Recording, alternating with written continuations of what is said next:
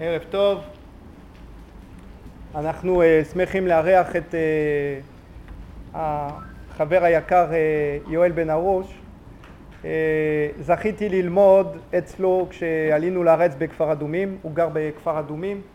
Uh, בעצם uh, במקצוע שלו הוא צייר, צייר בשם בינלאומי, אבל הוא מפיץ תורה בארץ. Uh, ואנחנו ביקשנו, היות שזה ה-13 חודשים של הפטירה של אה, אברהם בן אה, שלביה וגבריאל אה, הלוי, זאת אומרת אבא של מוניק, זיכרונו לברכה, אז רצינו, היות שזו שנה מעוברת, להרוויח עוד, עוד, שיעור, עוד שיעור לעילוי נשמתו. מתברר שיואל כבר הספיק גם לחבר כמה ספרים, יש לו גם עמותה שמתעסקת בעיקר בחסד, תמיכה בנזקקים אה, וכל ה... זאת אומרת כל השיעורים, הכל הולך ל... למשפחות. אני בעיקר למדתי בסיסים בתורת הקבלה, אבל אני לא יודע מה, מה הוא הכין לנו, זאת אומרת הנושא של הערב זה תורת האב ותורת הרב. אה, אני מודה לכל מי שהגיע, אה, וכבוד, יואל. תודה רבה לרבי מיכאל. באמת שהשיעור יהיה לעילוי נשמת אברהם בן שלביה וגבריאל הלוי, תן נשמתו צורה בצור החיים. כבוד גדול הוא לי להתארח אצלכם, זאת לא הפעם הראשונה, אה, אני חושב שהייתי פה לפני שש, שבע שנים, משהו כזה. ותמיד חשוב ללמוד כדי לעזור לנשמות לעלות יותר מעלה ומעלה, כי כשהנשמות עולות בעצם הן לא עולות לבד, הן עולות ומבררות, בוררות מהחומר ניצוצות של קודש. אז כל עוד והכל עולה, בעצם כל העולם כולו מתעלה יחד עם הנשמות. כתבתי שיעור ממש מיוחד בשביל אה, האבא של מוניק וקראתי לו הסדרים שבקדושה הוא כמובן מאוד אה, קשור לפרשת השבוע, פרשת קורח ומתוך הפרשה בעזרת השם ננסה לראות אם אפשר להוציא את המדרגות שמתאימות לנו גם כן לעניין יותר אה, פנימי שננסה להגיע אליו. אז אני קורא ברשותכם, יש לבאר את חומרת העונש של קורח ועדתו. מה שלא ראינו בשאר חטאי ישראל, כמו בחטא העגל, שהוא חטא חמור של עבודה זרה, כלומר פגם ביסוד האמונה והתורה, ולא היה עונש כזה, גם אצל המתאוננים ואצל המתלוננים, גם לא בחטא הכללי של חטא המרגלים ולא בחטאים שלאחר מכן. כלומר, יש כאן עמידה, ציון, דיוק, שהחומרה שאנחנו רואים בעונש בחטא, בחטא קורח ועדתו, יש בו דבר מאוד מיוחד, יוצא דופן, ואני מבקש, פשוט שואל שאלה פשוטה, מדוע? מה קרה כאן שלא קרה אצל האחרים? מדוע נענש קורח באופן חמור כל כך שירדו כולם חיים שאולה, הם וכל אשר להם, אנשים, נשים וטף וגם הרכוש. כדכתיב, ותפתח הארץ את פיה ותבלע אותם ואת בתיהם ואת כל האדם אשר לקורח ואת כל הרכוש. מה קורה כאן? הרכוש חוטא? הטף חטא? הנשים חטאו? הרי זה קורח וכל עדתו בשביל איש אחד. ועוד, שנברא דבר חדש, זה לא סתם עונש, היה צריך לברוא מנגנון מיוחד שלא קיים בשביל העונש הזה, ספציפי. בריאה חדשה מיוחדת בעבור העונש הזה, כמו שכתוב בפרשה, ואם בריאה יברא השם, כלומר השם בורא בריאה, ופצתה האדמה את פיה, ובלעה אותם ואת כל אשר להם, וירדו חיים שאולה, וידעתם כי ניעצו האנשים האלה את השם. האמת שזה לא כל כך פשוט. למה? אנחנו יודעים ממקור אחר שבעצם פי הארץ זה אחד מהדברים שנבראו בבריאת העולם. ביום השישי לפני כניסת השבת אומרים חז"ל שנבראו כמה דברים ומתוכם פי הארץ. אז מה בריאה חדשה פה? הרי זה היה כבר מתוכנן מראש לפני בריאת העולם, בתוך הבריאה, כחלק מהבריאה. אז אני שואל את השאלה פה, שאם אמנם כבר מששת ימי בראשית, כן, מוכן פי הארץ לבלוע את החוטאים במעשה קורח ועדתו, כי זה כבר מתוכנן כאמור, כמובן באבות, שזה חלק מן הדברים שנבראו בערב שבת בין השמשות, ולכאורה אין כאן חידוש. אז מה אתה אומר לי שזה בריאה חדשה? למה התורה אומרת בריאה חדשה? כאילו שעצם העובדה שהארץ פוצה את פיה זאת בריאה. לא, זה כבר מתוכנן. או שאולי לא מדובר על זה שהארץ פוצה את פיה. אולי מדובר על משהו אחר שלזה התכוונו חכמים, שלזה התכוונה התורה באומרה בריאה, בריאה חדשה. ולכאורה אין כאן חידוש. הנה, בכל זאת, החידוש הוא שנבלעו חיים, זה החידוש. ירדו חיים שעולה. זה שהארץ פותחת ובולעת, זה אמור להרוג, זה תוכנן. אבל שקורח ועדתו ירדו בעודם חיים שעולה, זה דבר מחודש. זה סבל נוראי. חכמי הסוד אומרים שבעצם במקום שהמוות יהיה להם לעזר, מיתתו כפרתו, אפילו לאחר שהאדמה בולעת אותם אין להם עלייה, כי הם עדיין חיים בתוך האדמה. כלומר, הם במציאות שהם כבר לא יכולים לחיות, אבל הם גם לא מתים. זה החידוש. לא כל כך מעניין אותנו עכשיו העניין הזה ספציפית, אבל יש כאן עונש מיוחד שבשבילו יש בריאה מיוחדת, עונש מיוחד כזה שאנשים חיים מתים, מתים חיים.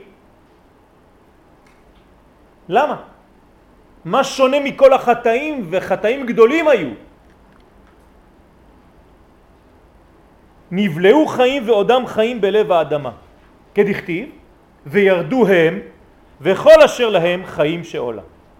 על זה רומז הפסוק בפרשה וכל ישראל נסו לקולם. מה זאת אומרת וכל ישראל נסו לקולם? לקולם של מי? שהיו שומעים אותם צועקים משה אמת ותורתו אמת, כלומר בני ישראל שלמעלה שומעים את קורח ועדתו מתחת לאדמה אומרים את המילים הבאות משה אמת ותורתו אמת ואומרים על עצמם קורח ועדתו שהם בדאים. ככה כתוב במסכת בבא בתרא, רש פרק הספינה. לשמע הצעקות הללו בורחים כל בני ישראל מאותו אזור. ובחינה זו היא אכן בריאה מחודשת. דבר מחודש שיבלעו חיים זה לא ראינו בשום מקום אחר בכל התורה.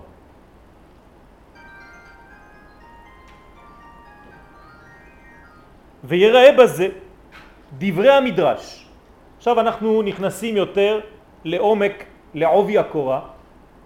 יש לנו מדרש, ואותו מדרש משתמש בו רש"י בתחילת הפרשה, וננסה קצת להמחיש ולתפוס מה, מה הכיוון. אומר המדרש שקורח ועדתו לבשו כולם טליתות תכלת וטענו שהן פטורות מן הציציות. את באו עם טלית שכולה תכלת, מכירים את המדרש, ואמרו למשה רבנו טלית שכולה תכלת, צריכה ציצית? משה אומר להם בוודאי, והם מתחילים לצחוק על משה רבנו. כמובן שזה משל, אתם מבינים שקורח לא בא עם טלית כדי להתאפס לטלית עצמה. הוא רומז למשה רבנו על דבר אחר. מה הרמז? מה אני צריך אותך, משה רבנו, אם הכלל כולו כבר באותו צבע? בדרך כלל יש לנו ציציות בצבע תכלת. הציציות זה רק החוטים. הגוף של הציצית נקרא טלית. במקום שהציציות, החוטים, יהיו בצבע תכלת ולבן, כי ככה זה לפי התורה, פתיל תכלת, והיה לכם לציצית, וראיתם אותו, וזכרתם, במקום זה בא קורח עם טלית שכולה תכלת, זאת אומרת גוף הטלית. ומה הוא אומר? האם טלית שכולה תכלת צריכה מה? ציצית. לא צריכה ציצית בצבע תכלת. זאת אומרת, אולי בכלל לא צריך ציציות. הרי גוף האילן כולו תכלת, מה אני צריך ציצית? המשל פשוט, הנמשל, כן? הנמשל. עם ישראל, כולם קדושים, ובתוכם השם. ומדוע תתנשאו אתה, משה, ואהרון אחיך על קהל השם? מה אני צריך עוד שני חוטים? כל הטלית, כל הגוף כבר תכלת. אז בבקשה תפנה את המקום, משה רבנו, עם כל הכבוד. זה מה שזה אומר. ויש להבין, מה רצו לומר בזה? הרי עניין התכלת הוא על החוטים, שהם הציציות, ולא על גוף הטלית. כן, המצווה של התורה זה על הציציות עצמן, זה לא על גוף הטלית. ולמה אם תהיה הטלית כולה תכלת זה אמור לפתור את המצווה של הציציות? מה הקשר? פה קורח מגלה חולשה בהלכה. מה הקשר בין טלית שכולה תכלת לבין הציציות? הרי אין שום מצווה על הטלית, על הגוף.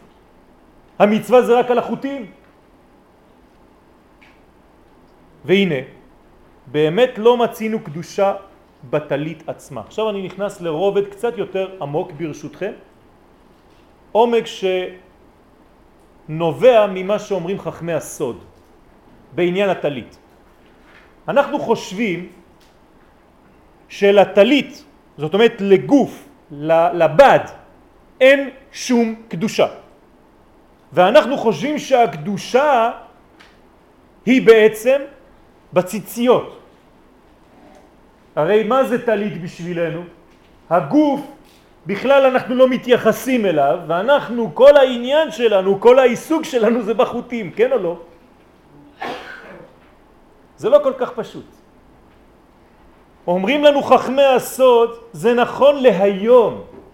היום אנחנו לא מבינים שגוף הטלית יש בו קדושה גדולה מאוד. אז במה אנחנו עוסקים? רק בחוטים, בקצוות, בשערות. הזוהר קורא לשערות האלה שערות רחל. כן? דוגמה יפה לאותם חוטים. למה? כי אנחנו לא מבינים את הרובד הפנימי שזה גוף הטלית עצמה. אז הנה, והנה, באמת לא מצינו קדושה בטלית עצמה אלא בחוטי הציצית. אבל אין זה משום שאין בטלית קדושה, כי ברור הוא שקדושת הטלית עליונה מקדושת הציציות, אלא שדווקא מרוב, משום רוב מעלת הקדושה שבטלית, אין לנו שום השגה. והוא כלל שכל דבר שאין לנו בו מושג, נראה לנו כנטול אור וללא קדושה.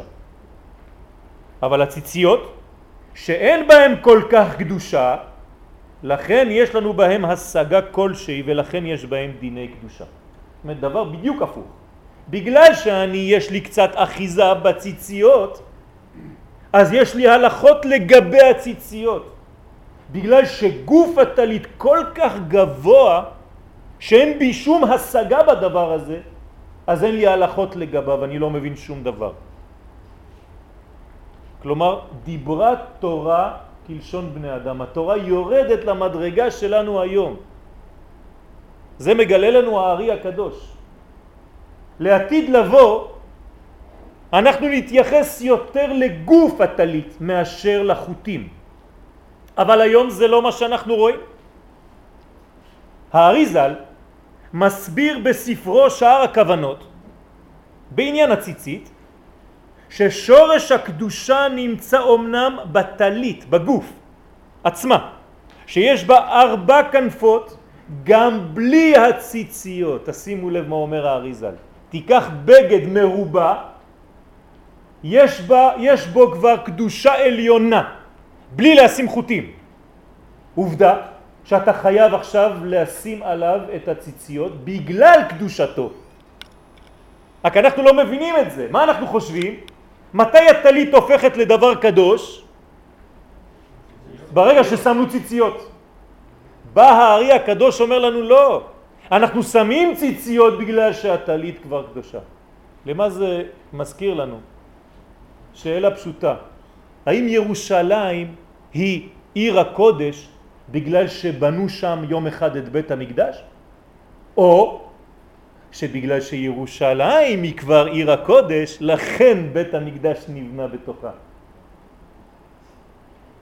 וזה מה שאומרים חכמי הסוד. ירושלים היא עיר הקודש, לכן בית המקדש לא יכול להיבנות במקום אחר, גם לא בניו יורק. כלומר זה הפוך ממה שאנחנו רואים היום. אנחנו חושבים שהאקט האנושי בא והוסיף איזה מין דבר וזה הפך לדבר קדוש. לא נכון. זה כבר מקום קודש ולכן אני בונה עליו דבר שבקדושה. אותו דבר לגבי הציצית. ואין לומר שהקדושה באה בגלל השמת הציציות בטלית, כי אין הדבר כן, אלא להפך, שבעצם הטלית שהיא בעלת ארבע כנפות, יש בה קדושה עליונה, אם כי בלתי מושגת לנו. זה נכון, אנחנו לא מבינים שום דבר. בינתיים זה חתיכת בד ותו לא. והציציות של לבן ותכלת הם בגדר צינורות המצמצמים את עוצמת האור של הטלית. תשימו לב מה אומר הארי הקדוש, דבר מדהים. כדי לקבל קצת מהאור של גוף הטלית נתנו לנו חכמים מצווה שבתורה כדי שיהיה לנו צינור שמעביר לי קצת מהאור הגדול של גוף הטלית ואני אמצא קצת מקום לתענוג, לראות משהו, לאחוז במשהו. עצם העובדה שאני אוחז בציציות זה כדי להמחיש את אחיזתי בקודש. רק שבגוף הטלית אני לא מבין כלום, אין לי מושג, אז נתנו לי חכמים צמצום, צינור, בדוגמת שערות, כן? שערה בעברית זה לשון שער, שערים, שמשם בעצם אני מקבל את הקדושה העליונה רק במינון, בהגדרה, במידה. וכל שהוא בא בצמצום, כמו החוטים האלה, יש בו השגה. לכן ההשגה שלנו היום היא דבר, דווקא בדברים המצומצמים, ששמו אותם לגובה שלנו. והעובדה היא שמצוות עשה לקשור הציציות חלה על אדם שלובש בגד של ארבע כנפות. ולא להפך, כיוון שהבגד עצמו, אפילו בלי הציציות, הוא כבר בבחינת אור גדול, אלא שאין בו השגה ואסור ללבוש בגד כזה בין ארבע כנפות, שיש בו אור כזה בלי המשכה ממנו על ידי הציציות. סיכום, הדברים הם הפוכים ממה שאנחנו חושבים, הקודש כבר קיים בגוף של הציצית רק כדי שאני אקבל קצת משהו מהאור הזה, נתנו לי שערות. מקור זה של אור הטלית מתחיל ממאמר חז"ל. תראו מאיפה זה בא. אומרים חז"ל מאמר נפלא, ששאלו מהיכן נבראה האורה? מאיפה יש לנו אור? ואמרו שהקדוש ברוך הוא נתעטף בטלית והבהיק כל העולם כולו מאורו. פלא. הקדוש ברוך הוא התעטף בטלית הגדולה האלוהית שלו ומשם יש לנו אור לכל היקום. והנה, אור זה של אין סוף ברוך הוא לא היה שייך כלל לקבלו מרוב עוצמתו. אז איך מקבלים בכל זאת מהאור הזה? ורק על ידי הצמצומים הרבים יכולים לקבל אותו, והוא כדוגמת הטלית והציצית הנ"ל. שחוטי הלבן והתכלת הם הם המאפשרים על ידי כוח הצמצום לקבל מעט מאור הטלית שאינו מושג. זאת אומרת שהקדוש ברוך הוא התעטף בטלית גדולה, ענקית, אינסופית, איך אני מקבל אור משם? אומרים חכמים על ידי בריאת העולם. עכשיו אני נכנס לרובד קצת יותר עמוק. כשהקדוש ברוך הוא בורא את העולם, מה זה מושג המילה בריאה? כן? בראשית ברא. בואו ניקח את שלוש האותיות ברא, ב' ר' א'. לפני הבריאה יש אחדות שאנחנו אפילו לא מבינים אותה, אבל היא מושגת אצלנו בסוד האות א'. כלומר, מה זה בריאה? לצאת מהאלף. אני חייב לצאת מהאחדות האלוהית כדי להיות בעולם של השניות האנושית, הגשמית. ולכן האותיות של ברא זה בר א', לצאת מהאלף, מחוץ לאלף, כדי שיהיה מה? לפחות מינימום ב'. ולכן התורה מתחילה בב'. אנחנו בעולם של ב' שיוצא מן האלף הגדולה. אז בעצם מה זה כל הבריאה שלנו? זה רק כדי שנתפוס משהו מהאור האינסופי, בדיוק כמו החוטים שבטלית. כל הבריאה זה החוטים של הטלית. כתבו חכמי הסוד זצ"ל, שכן הוא באור אין סוף ברוך הוא, שכל העולמות שנאצלו, כל העולמות, הם בעצם מאותה בחינה של חוטי הציצית. שתפקידם כאמור להמשיך אור בגלל הצמצום, בגלל הבריאה הזאת, כל הבריאה הזאת זה צמצום אחד גדול, וההגבלה על ידי העלם והסתר, שרק באופן כזה יכולים הברואים, כלומר אנחנו, לקבל את האור. אני מסכם, קוראים לזה בפשטות מידות. כן? כשדבר הוא בעל מידה, הוא יכול להיות אצלי בגדר של מושג. אם אני לא מגדיר משהו, שם מסביב גדר, אם אין גבול ומידה לכל דבר שבעולם, אני לא יכול לתפוס את הדבר הזה. יש פרדוקס. אני רוצה לאחוז במשהו, אני יכול לאחוז בדבר הזה רק בגלל שהוא מצומצם בעל מידה. אם אין לו מידה, האור לא יכול להתגלות דרכו. שימו לב, אני אומר פה דבר יותר עמוק. שאדם שאין לו מידות לא יכול גם כן לגלות תורה. פשוט מאוד. ואומרים חכמים דבר מדהים, למה קוראים את פרקי אבות לפני חג השבועות? כי חג השבועות מה זה? מתן תורה. ומה זה פרקי אבות? תיקון המידות. אם אתה לא מתקן את המידות לפני מתן תורה בחג השבועות, אתה לא תקבל שום תורה. כי אין לך כלים, אין לך מידות. דרך אגב, הגמרא בבבא קמא, דף למד, אומרת, איך קוראים למסכת הזאת? מסכת אבות. אם אתה אומר מסכת אבות, זאת אומרת שכל המסכתות ביחס למסכת הזאת זה רק מסכת בנים. לכן קוראים לזה מסכת אבות. כלומר, אם יש לי אבות, יש לי תולדות. זאת אומרת שהמסכת הכי חשובה בכל הגמרות זה מסכת אבות. זה האבא של כל השאר. כל השאר זה רק ילדים של אותו אבא. ואם אתה מזלזל באבא הזה, שנותן לך את המידות, אתה לא תקבל שום תורה. כלומר, תורת האב, מסכת אבות, קודמת לתורת הרב. אם אתה שכחת שיש לך אבא שנותן לך מידות ומסר בחיים, מוסר אביך, גם התורה לא תחול בך, לא תישאר בכלל. וזו הייתה בחינתם של משה ואהרון. עכשיו אנחנו מגיעים למשה ואהרון, שהיו גם הם כמו חוטי התכלת והלבן, וקורח רמז להם את זה בפירוש. מה אתם סך הכל, משה ואהרון? סתם חוטים! כן, אבל החוטים האלה, מה הם עושים? הם מגלים את כל הקודש העליון. בלי החוטים אנחנו לא אחזים שום דבר בקודש העליון. ובא קורח וחושב שאפשר להתפטר מהחוטים האלה. לא צריך אתכם. הנמשכים מן הטלית הגדולה, דהיינו מאור השם יתברך, ועל ידם, על ידי משה ואהרון, על ידי החוטים האלה, נעשה האור מצומצם כדי שיוכלו לקבלו.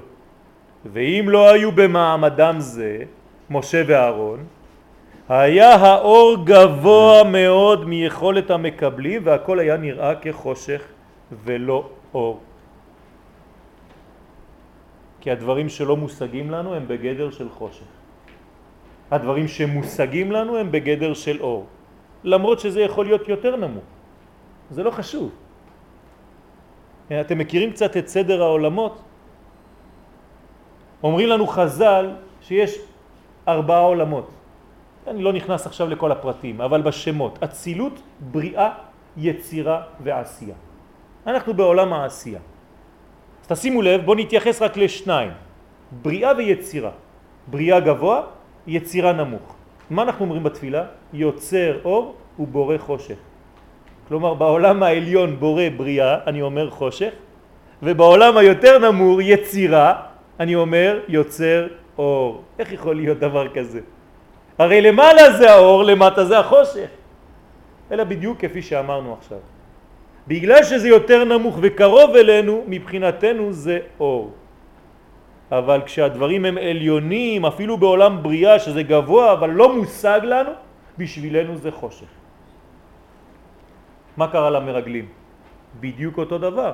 אתה יכול להיכנס אפילו לארץ ישראל ולא לראות כלום. איך יכול להיות דבר כזה? פשוט מאוד, כי זה כל כך פנימי, כל כך עליון, שזה בלתי מושג. ואני מזכיר לכולנו את הפסקה הראשונה של הרב קוק באורות, בערך ארץ ישראל, ארץ ישראל איננה דבר חיצוני.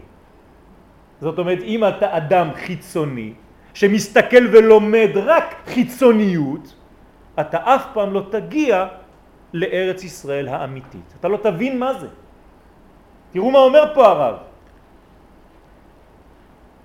ומתוך כך אי אפשר לעמוד על תוכן סגולת קדושת ארץ ישראל בשום השכלה רציונלית אנושית. אתה רוצה להבין מה זה ארץ ישראל? תשכח מהרציונל, תשכח מהלוגיקה, תשכח מהשכל, דברים שהם לפני כל המושגים האלה. עוד יותר, אומר הרב, על ידי התרחקות מהכרת הרזים, אם אתה לא לומד סוד, שזה בעצם התורה של ארץ ישראל, באה הכרה של קדושת ארץ ישראל בצורה מטושטשת. אתה אף פעם לא תבין מה זה ארץ ישראל. הכל יהיה מטושטש. כי הלימוד שאתה מפתח כל חייך לא מתואם ולא מתאים לקדושת הארץ. לכן אומר הזוהר הקדוש שהגאולה תהיה דווקא בזכות לימוד הפנימיות. בהי ספרה יפקון ישראל מן גלותה ברחמים. הדברים ידועים. וכך מסבירים חכמים את הפסוק בבראשית. והארץ הייתה תוהו. מה זאת אומרת שהארץ הייתה תוהו? לפני בריאת העולם, כן? בראשית ברא אלוהים את השמיים ואת הארץ, והארץ הייתה תוהו. מה זה תוהו? בשבילנו זה חושך, נכון? אומרים חכמים שהכוונה על אורות גדולים, להפך. זה אור כל כך גדול שבינתיים אין לנו מושג בהם, אז הם נקראים תוהו, חושך. שהאירו בחוזק ולא היה שייך לקבלם. לכן היו נראים כאילו חושך. אתן לכם דוגמה אחרת, במצרים. הייתה מכה כזאת, מכת חושך? למה כתוב ולכל בני ישראל היה אור? פשוט מאוד כי גם המכה הזאת הייתה אור. רק שהאור היה כל כך גדול והמצרים היו כל כך קטנים שבשבילם זה היה כמו מכת חושך. זה סנבר אותם. האור כל כך גבוה, הכלים כל כך קטנים שזה מפוצץ אותך, אתה לא מבין שום דבר. אז הנה לכם חידוש, מכת חושך במצרים הייתה מכת אור גדול. ואמירת יהי אור, אז מה זה יהי אור עכשיו? היא בעצם כוח הצמצום. שימו לב, הפוך. אני עכשיו רוצה לראות קצת אור ממהתוהו שהיה לפני. אז מה עושה הקדוש ברוך הוא מתחיל את הצמצום, ועל ידי הצמצום אני מקבל אור. על ידי שם אלוהים, כן? מה זה כל הבריאה? בראשית ברא אלוהים. הכל אלוהים, אלוהים, אלוהים. מה זה אלוהים? מידת הדין והצמצום. בזכות הצמצום יש לי אור. בזכות המידה אני יכול לקבל תורה. שם אלוהים המורה על כך, ובזה נעשה כביכול כלי המצמצם את האור ועל ידי זה נעשה אור שיכולים לקבל. והוא העניין מה שלבשו קורח ועדתו טליתות של תכלת. הנה אנחנו חוזרים לעניין שלנו. שטענו כנגד הציציות המקבילות למשה ואהרון האם צריכים עוד את שני המנהיגים הללו המצמצמים את האור האלוהי? אני צריך אתכם. הרי כל, ה... כל העדה כולם קדושים. והרי הם טענו כי כל העדה כולם קדושים ולא הבינו שבלי הציציות שהם משה ואהרון כאמור, אפילו אם הטלית כולה תכלת, הנה לא יושג האור בשום פנים ואופן. והם ביקשו לקבל ישירות, כוח ועדתו, מאור אין סוף ברוך הוא, בלי המתווך כביכול משה ואהרון. ולכן נשארו בחושך. אתם מבינים עכשיו מה התגובה? זה לא עונש. הם הזמינו לעצמם את הסרת המסכים, זה כאילו שהם הורידו את משקפי השמש והסתכלו ישירות על השמש. מה קרה להם? הם ראו חושך. והחושך הזה הופיע בדמות האדמה שבלעה אותם. והם חיים בתוך השאול. בגלל שהם רצו להוריד את המסכים, לא מתאים להם שיש צמצום בדמותם של משה ואהרון. לכן לא ראו אור ונפלו אל מקום החושך וירדו חיים שאולה. ונמצא שאין זה בגדר עונש. כי מה שחטאו, כי, סליחה, כי מה חטאו כל אנשי ביתם והטף? בשביל מה הם נענשים כולם? אלא שהם עצמם, קורח ועדתו, סילקו את האור. איך אפשר לסלק את האור? כשמורידים את המסננים, את משה ואהרון. תזוזו מפה, אני רוצה ישירות לקבל את האור מלמעלה. אבל אדוני, אתה הולך להסתנבר, אתה הולך להיות עיוור. בגלל שחלקו על משה ואהרון, שהיו בגדר מסכים, המצמצמים את האור כדי לקבלו, ובזה הביאו על כל הסובבים אותם חושך, דהיינו אור גדול, אלא שהוא בלתי מצומצם. איך אנחנו אומרים לעתיד לבוא? עתיד הקדוש ברוך הוא להוציא חמה מנרתיקה, כלומר את האור מהנרתיק שלו, וכל הרשעים גם כן נשרפים, זה בדיוק אותו עניין. קורח הביא את זה על עצמו. גם המרגלים, בגלל שהם ראו את חיצוניות ארץ ישראל ולא שארץ ישראל היא דבר שהוא פנימי ולא דבר חיצוני, גם הם נפלו באותו עניין, ראו רק חושך. ונראה שכל העניין רמוז בתיבת ציצית, כן? לכן זה עובר דרך הציצית, טלית שכולה תכלת עם ציציות. מה זה ציצית? שהוא לשון הסתכלות, להציץ, לראות. שבלי הציצית אין אפשרות להסתכל באור הטלית שהוא כעין השמש. אז אנחנו חייבים ציציות. ורק על ידי חוטי הלבן, מה אנחנו אומרים? וראיתם אותו, את מי? את הציציות וזכרתם את כל השאר. ורק על ידי חוטי לבן ותכלת ניתן לראות בעצם את כל השאר. במילים אחרות אנחנו בתקופה, כל בריאת העולם היא אותה תקופה שבלי אמצעים שמצמצמים אי אפשר לקבל את האור. בדיוק כמו בחדר הזה.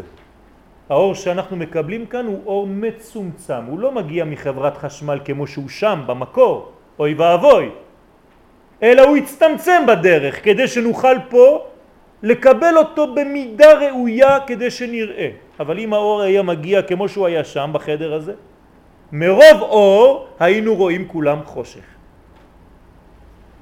ולפי יסוד זה מובנת חשיבות העניין על הפסוק בבראשית זה ספר תולדות אדם מלמד שהראה הקדוש ברוך הוא לאדם הראשון דור דור וחכמיו. עכשיו אני נכנס לעוד כיוון בשיעור ברשותכם. בכל דור יש חכמים וזה בדיוק מה שאומרים לנו פה המפרשים על אותו פסוק שחייבים להתאים לדור. אי אפשר ללמוד תורה בדור פלוני כמו בדור אלמוני שלא שייך לאותו דור. אתה מלמד תורה שלא נוגעת לאנשי הדור. אתה צריך אמונה ששווה לעת שבה אתה חי. אם התורה לא מתאימה, אתה לא תוכל לגעת. אולי תיגע בכמה אנשים מדור אחר. אבל כל העתיד, כל הצעירים, כל הדור הקטן, הצעיר והעתידי, מה הוא מקבל? אולי הוא מתייבש מהתורה שאתה רוצה להעביר לו. אולי הוא נרדם מאותה תורה. יש לנו אחריות גדולה. דור דור וחכמיו.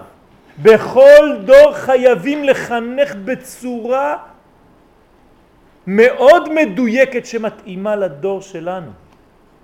ואם אתה לא יודע את השפה של הדור שלנו, אתה בבעיה גדולה. שהקדוש ברוך הוא שתל בכל דור מנהיגים בישראל שתפקידם לקבל מן האור העליון ולהעבירו אל הדור וזה הסוד לפי כוח המקבלים לא מה שבא לי לומר אלא מה שהדור רוצה לקבל ואפשר לקבל ורוצה ויכול לקבל על ידי מה עושים את זה? איך מעבירים שיעור? הרי עכשיו אני נותן שיעור, נכון? מה זה שיעור בעברית? גבול, מידה, צמצום. תשימו לב מה אנחנו אומרים ולא שמים לב בכלל. מה זה להעביר שיעור? זה להעביר אור על ידי צמצום, על ידי שיעור, על ידי גבול, על ידי מידה. מעניין מאוד. וזה נקרא הלבשה. אני חייב להלביש את הדברים במילים, בסיפורים, בדברים ששווים לכל נפש. והביא הרב בבית גנזי שהוא סוד נרות השבת בדיוק אותו עניין בנרות השבת הנה חידוש לשבת הבאה בעזרת השם כשאנחנו מדליקים נרות שבת בעצם מה אנחנו מאירים? מה זה הנרות הללו? הם אומר פה הרב הצמצום של האור העליון של השבת כלומר אני לא יכול להשיג את האור של השבת הוא גדול מאוד מה אני יכול לקחת ממנו? שני נרות שאני לוקח כמו הציציות, כמו החוטים, קצת מהאור הגדול אני מאיר בקומה שלי כאן בעולם הזה. זכור ושמור. תראו איזה יופי. בגלל שאין לי השגה באור העליון, אני חייב לצמצם את האור העליון הזה בשני נרות. שאי אפשר לראות את האור של השבת מרוב גדולתו, אלא על ידי הצמצום, וזה בדמות, בלבוש הנרות של שבת. ועל ידי ההדרגתיות הזאת וההשתלשלות הזאת, כן, מושגים בחסידות, ניתן לקבל הערה ממנו. חוזרים לקורח. קורח חשב שהגיע זמן התיקון השלם.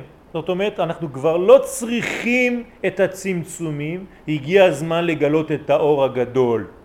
בלי שום אמצעים, לא צריכים כבר את ההיררכיה, לא צריכים כבר את הסדר שבקדושה, לא צריך את משה ואהרון.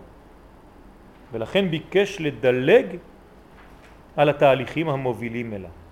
טשטוש המדרגות והערכים בסדר שקבע אלוה להנהיג בהם את העולם.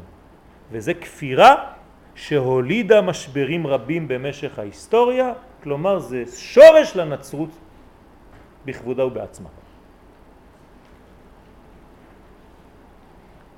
והנה, קין טשטש את ההבדלים בינו לבין אחיו.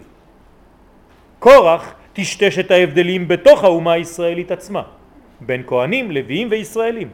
והנצרות באה וטשטשה את ההבדלים שבין העמים כולם. אין הבדל, אין עם נבחר, אין דבר כזה. זה הסוד. יש כאן סכנה גדולה. כל זה מאיפה זה מגיע? אנחנו חושבים שקורח לכאורה דואג לגלות את ההשוואה בקדושת עם ישראל, לגיטימי מאוד. קורח דואג, הוא רואה שכל עם ישראל כולם קדושים, מה, גם אנחנו רוצים שככה יהיה. לא צריכים אנשים שיבלטו, אבל הוא בעצמו רוצה להיות זה שיבלוט. לא, מה קורה פה? איך זה עובד? אלא שבאמת אם עבודתו הייתה בשביל כלל ישראל, אז לא הייתה מתעוררת אצלו קנאה מי יגלה את האור הזה. למה הדבר דומה? אני רוצה לאכול. אז היד הימנית שלי, הימנית, לוקחת סכין וחותכת את הלחם. והיד השמאלית אומרת, למה היא? יש דבר כזה? אדם משוגע, כן? ברגע שכל האלמנטים, כל האיברים שלי הולכים רק לכיוון אחד שהגוף שלי יאכל, מה חשוב איזה יד עושה את מה היא עושה? יש בחירה מלמעלה שיד ימין עושה פעולה X ויד שמאל תעשה פעולה Y. קדוש ברוך הוא בחר שמשה יהיה במקומו ואהרון במקומו. אתה בא לשנות את הסדרים? זאת אומרת שאתה בעצם רוצה, לא דואג לכלל, אלא דואג לעצמך. יש כאן אגואיסטיות, אנוכיות ברמה גבוהה מאוד. גם בקודש ישנם סדרים והבדלים, וזה הסוד. יש הבדלים. וקדושת ישראל בנויה משתי קומות עיקריות. א', סגולת ישראל. כן, זה מונחים, מושגים של הרב קוק זצ"ל. דבר ראשון, יש לנו סגולה. כלומר, באמת, הסגולה הפנימית שקיבלנו, שלא שייכת למעשים שלנו, היא סגולה אלוהית. כלומר, טבע הקדושה שבנשמת ישראל מנשמת האבות. כמו שכתוב, והייתם לי סגולה מכל העמים. סגולה זו מונחת בטבע, בנפש, ברצון השם, כמו טבע כל דבר שבמציאות שאינו משתנה לעולם. הקדוש ברוך הוא קבע מציאות כזאת שיש לנו טבע קודש. אנחנו יכולים לשנות משהו בדבר הזה? שום דבר. זה נתון, זה מולד. אבל, שלב ב', עניין הבחירה. זה השלב השני. מה שתלוי במעשים הטובים, בתלמוד תורה, בחלק הזה יוכל האדם להטות עצמו לצד הטוב, או חז ושלום להפך. שתי קומות. קומה ראשונה לא שייכת לנו, זה משהו שיורד מלמעלה, ככה. אשרי העם שככה לא. קיבלנו את זה. קומה שנייה זה כבר הבחירה החופשית שלי. ומה היא? ומה היא? וצריך להבין שחלק הסגולה הוא גדול וקדוש לאין ארוך מן החלק התלוי בבחירה. כן, הסגולה הישראלית הרבה יותר גדולה מהפרטים שאנחנו מייצגים כאן. אלא שאותה סגולה אינה מתגלה אלא, אלא לפי אותה מידה שהבחירה מסייעת לגלות אותה. זאת אומרת, אני בוחר, איפה הבחירה החופשית שלנו בעצם? אם לגלות את הסגולה או לחסום אותה. אם לחנוק את הסגולה שקיבלנו, שהיא נמצאת בתוכנו, או לפתוח אותה, להוציא אותה החוצה. הרי אנחנו אומרים בברכה, חיי עולם נטע בתוכנו. אז מה שאני מוציא זה מה שאני בעצם מגלה ממה שיש בתוכי. פשוט מאוד. יש לי בחירה אחת, לגלות או לחנוק. את הסגולה הישראלית שבתוכי. אין לי בחירה אחרת. כל השאר זה חלק סגולי שקיבלתי. אבל אתה בוחר או לאטום או לגלות. וכתב הרב קוק זצ"ל באורות הראייה שבעקבתא דמשיחא, בדור האחרון, בעקבות משיח, יתגבר ביותר כוח הסגולה דווקא, תשימו לב. כלומר, שהכוח של סגולת ישראל בגלל שנברנו כפי שנברנו זה מה שמתגלה, זה מה שמתעצם והוא התוכן של זוכר חסדי אבות ומביא גואל לבני בניהם למען שמו באהבה. זה בדיוק העניין הזה. למה זוכר חסדי אבות ומביא גואל לבני בניהם למען שמו באהבה? כלומר שבעקבתא דמשיחא חוצפה יסגה בגלל שאתה לא במדרגה אולי שנראית לעין כתורנית אבל יש לך חוצפה כי אתה בא מכוח האבות. יש לי גם אני סגולה ישראלית. מכיוון שהסגולה הרבה יותר גדולה מהחלק הבכירי שלנו, אז הרבה אנשים יבואו בדור האחרון ויגידו, ההבדל בינינו זה בקטנות. המשותף שלנו, הסגולה, זה העיקר. זה קצת חוצפה, כן? אבל אותה חוצפה יש לה רגליים. ויבואו הבנים לדרוש את חלקם למרות שלכאורה אינם נמנים מאותם שומרי תורה ומצוות. אתם יודעים כמה אנשים למדו תורה בליל שבועות? לא דתיים. אתם לא יכולים לתאר, בארץ. פלא. מה הם לומדים? תורה. למה? יש לי סגולה ישראלית. אבל אתה לא דתי, אז מה? חוצפה יסגה. ככה זה. ויבקשו גם הם את אביהם מכוח ייחוסם אל תורת האבות. אברהם זה גם אבא שלי. זה, את זה אתה לא יכול לשנות. אבא ובן לא יכולים לשנות, רב ותלמיד כן. אבא אני לא יכול לשנות. תורת האב קודמת לתורת הרב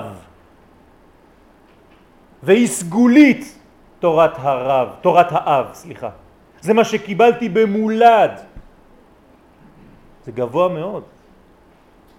כלומר, מכוח סגולתם הישראלית התמונה בהם בטבע, אותם בנים יבקשו לטעום מעץ החיים, מתורת החיים דווקא.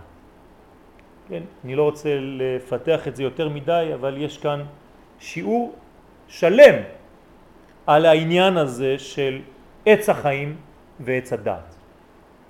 כלומר, חטאו של אדם הראשון אפשר לפרש אותו, כן? זה ממש על רגל אחת, לא יודע אפילו אם מותר לעשות את זה, אבל ככה בגדול, כשעוזבים את החיים כדי להתעסק בדעת. זה מה שעשה האדם הראשון. עזב את עץ החיים כדי לטעום מעץ הדעת. כלומר, כשהשכל שלך, ההיגיון שלך, הרציונל שלך גובר על החלק האלוהי שנקרא חיים, הבסיס שלך, אתה בבעיה. כלומר, עלינו לחזור לעץ החיים. אנחנו חייבים לחזור לארץ החיים, לעץ החיים. ארץ ישראל נקראת ארץ, ארץ החיים. אנחנו חייבים לחזור למדרגה הזאת שממנה סולקנו. רק שיש תהליך. כי באמת שורשם בקודש הוא עליון, זה נכון. וירגישו זאת באמונה פשוטה, למרות שנראים רחוקים מן הקודש. אל תסתכל בקנקן אלא במה שיש בו. זה בעצם הדור שלנו. כלומר הדור שלנו יהיה לו מין פרדוקס כזה לא כל כך מובן, כמו ארץ ישראל, שאיננה דבר חיצוני או קניין חיצוני לאומה, אלא דבר פנימי קשור בסגולות פנימיות, בחטיבה עצמותית עם האומה בכללה וכו' וכו' וכו'. מילים כל כך גדולות שאתה לא מבין שום דבר. אלא שזה קשור בעומק החיים. למעלה למעלה מדעתך. אם אתה נשאר תקוע בשכל ולא נוגע בחיים, לא רוצה לאכול מעץ החיים, אז יש לך בעיה. אתה תהיה תמיד בעולם של טוב ורע. וספק אם תוכל לבחור בטוב האמיתי כי אין לך את החיים. אני מסיים בגישה הפנימית דווקא של כל המציאות שלנו היום. ואני חושב שזאת מחלה, לא אני אומר את זה, זה בהמשך בדברי הרב, שעל ידי ההתעסקות רק בחיצוניות אנחנו נגיע למדרגה שהוא קורא לזה חסרון הבנה שיש בשיטת, שבשיטה מעטת הלשד הזאת. דברים שהם מאוד מאוד מאוד נמוכים. זה אסון שאנו חייבים ללחום אותו בעצה, בתבונה, בקדושה ובגבורה. קורא לזה אסון. אנשים שלא רוצים לטעום מחדש מעץ החיים. למה אני אומר את זה? כי זאת ההגדרה של הזוהר הקדוש ובזה אני מסיים. כלשון הזוהר הקדוש על הפסוק עני ורוכב על חמור. כן, בעניין משיח, מה זה עני ורוכב על חמור? כן, למרות שהדור שלנו יהיה דומה לחמור, למרות שזה לא נאמר עלינו, אבל שאנחנו בחומר, בגסות, בחומריות כל כך גדולה, באטימות, בכל זאת מישהו ירכב עלינו. הגאולה תרכב על הדור הזה, במילים אחרות. ולמה? אומר תיקוני זוהר דבר פלא. איך נדע אם הדור שלנו הוא הדור האמיתי? איך נדע אם הדור הזה הוא באמת עקבתא דמשיחא? יש לו תכונה אחת. תו מלגב ולבושה דילה ביש. הדור הזה יהיה טוב מבפנים למרות שהלבושים החיצוניים יהיו מלוכלכים ולא כל כך יפים. אם תראה דור כזה שכשתעמיק בפנים תמצא את הלשד הישראלי, התוכן של הקדושה הישראלית, למרות שבלבושים החיצוניים זה לא ייראה כך, במעשים הגשמיים החיצוניים לכאורה אנחנו הולכים לאיבוד. אם אין לך את הלימוד הפנימי, אתה תתאפס לחלק החיצוני הזה, וגם אתה תלך לאיבוד, כי אתה תייאש את כל הדור. להפך, הדור הזה הוא דור מעולה, אבל הלבושים שלו לא מתאימים לתוכן הפנימי. ועלינו, מי שמחנך, מי שמעביר, קודם כל לגלות לדור את טובו הפנימי, את סגולתו הפנימית, את כמה הוא גדול. ואז הלבושים שלו יהיו לבושים חדשים. תודה רבה.